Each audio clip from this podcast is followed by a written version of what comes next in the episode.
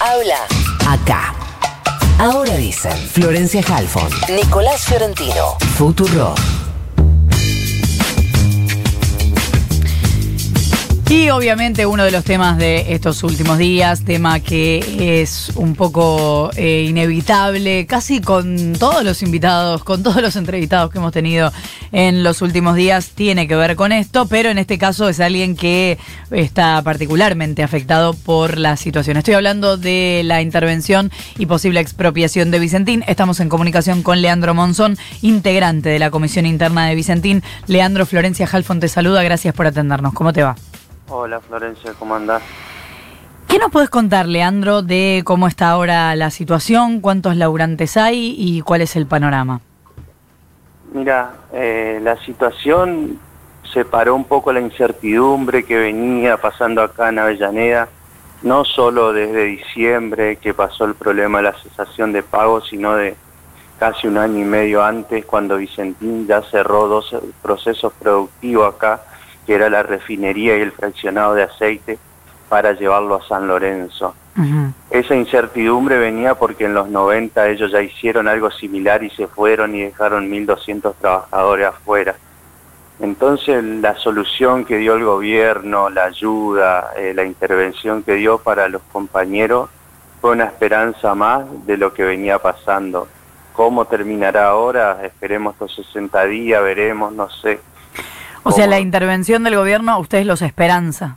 Sí, es la esperanza que le dio a los trabajadores que no sabían del futuro, ni la empresa nunca dio algo, un panorama de cómo iba a ser. Veníamos de audiencia tras audiencia, porque aparte tenían una deuda con nosotros que iba de 100 mil a 120 mil por cada trabajador, que era en concepto del bono de fin de año, de un retroactivo de abril a enero y el aumento de de mayo, de a partir del primero de mayo, que era un 25%.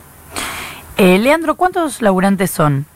Nosotros acá somos 200 en, lo en el convenio aceitero. Después la empresa tiene casi 3.000 trabajadores en la zona de directos. ¿Y por estos días qué es lo que está pasando? ¿Ustedes van a laburar? Sí, sí, no, no, nosotros acá nunca se paró. Sí, se mermó la producción, estaban trabajando entre un 40 y un 50%, pero nunca se paró acá en Avellaneda. ¿Qué tal, Leandro Nico Fiorentino te saluda? Más allá de la... bien, muy bien. Más allá de la intervención eh, entre los trabajadores, ¿ya se empezó a eh, evaluar la posibilidad de una estatización? ¿Cuál es la posición que tienen con respecto a si, si se avanza en la, en la expropiación, no?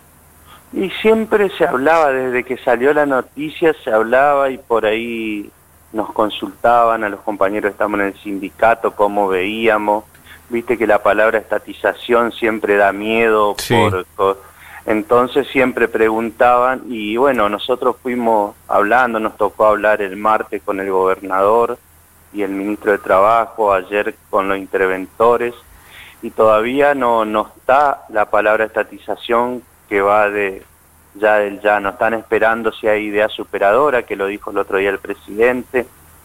Eh, van a ser estos 60 días más o menos hasta que se decía, se habla de intervención nomás todavía y después se definirá.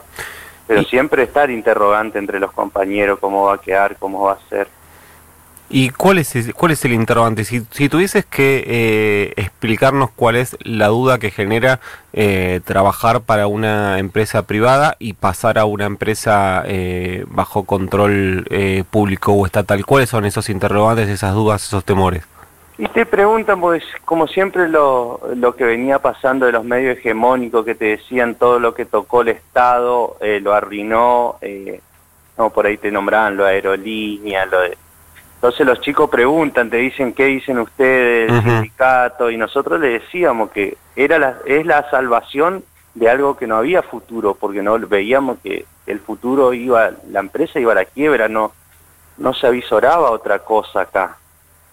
Y si tuvieses que explicar la reacción de eh, el pueblo, las manifestaciones, incluso del intendente de Avellaneda ahí en Santa Fe, eh, si tuvieses que explicar esa, esa manifestación en rechazo a una expropiación, a una, una estatización, ¿cómo la explicarías?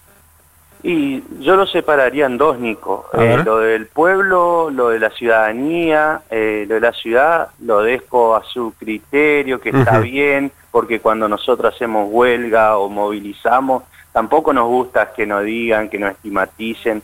Lo que sí repudiamos, lo repudié por todos los medios y por todos lados donde pudimos ver desde el sindicato, es el accionar del intendente y de su poder político, porque cuando nosotros, como te contaba antes, tuvimos el problema de que nos cerraron dos procesos productivos, eh, ciudadanos de la ciudad de él perdían el trabajo o agarraron retiro voluntario y él nunca se expresó ni se solidarizó con esos trabajadores ni su familia. Empieza a crecer la idea de una propuesta alternativa. Algunos la ponen en, eh, en cabeza de los diputados y diputadas que responden eh, o que entraron por la lista de Roberto Labaña. Otros incluso dicen que es una idea del, eh, del propio gobernador Omar Perotti que eh, como alternativa a una expropiación, una, una estatización, se hagan eh, cargo de la continuidad de Vicentín las cooperativas afectadas, incluso varios de los eh, acreedores, incluso hasta con participación de los trabajadores y las trabajadoras de Vicentín en el, en el directorio. ¿Esa eh, posibilidad les, les llegó? ¿Ustedes fueron consultados o, o es más una cuestión de rumorología? Eh, más rumores. Él también en la reunión que tuvimos el martes dijo que estaba la posibilidad, pero que esperaban. Esperaban que haya una idea superadora, tanto él como el presidente. Pero no se habló que ya era efectivo eso. Creo que tuvo una reunión antes de estar con nosotros los sindicatos, con las cooperativas, con AFA, Ujú. alguien de esos tuvo.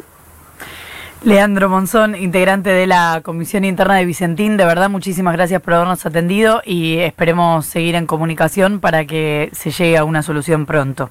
Bueno, gracias a ustedes por comunicarse. Un abrazo grande. Hasta luego. ¿Metiste la palabra rumor?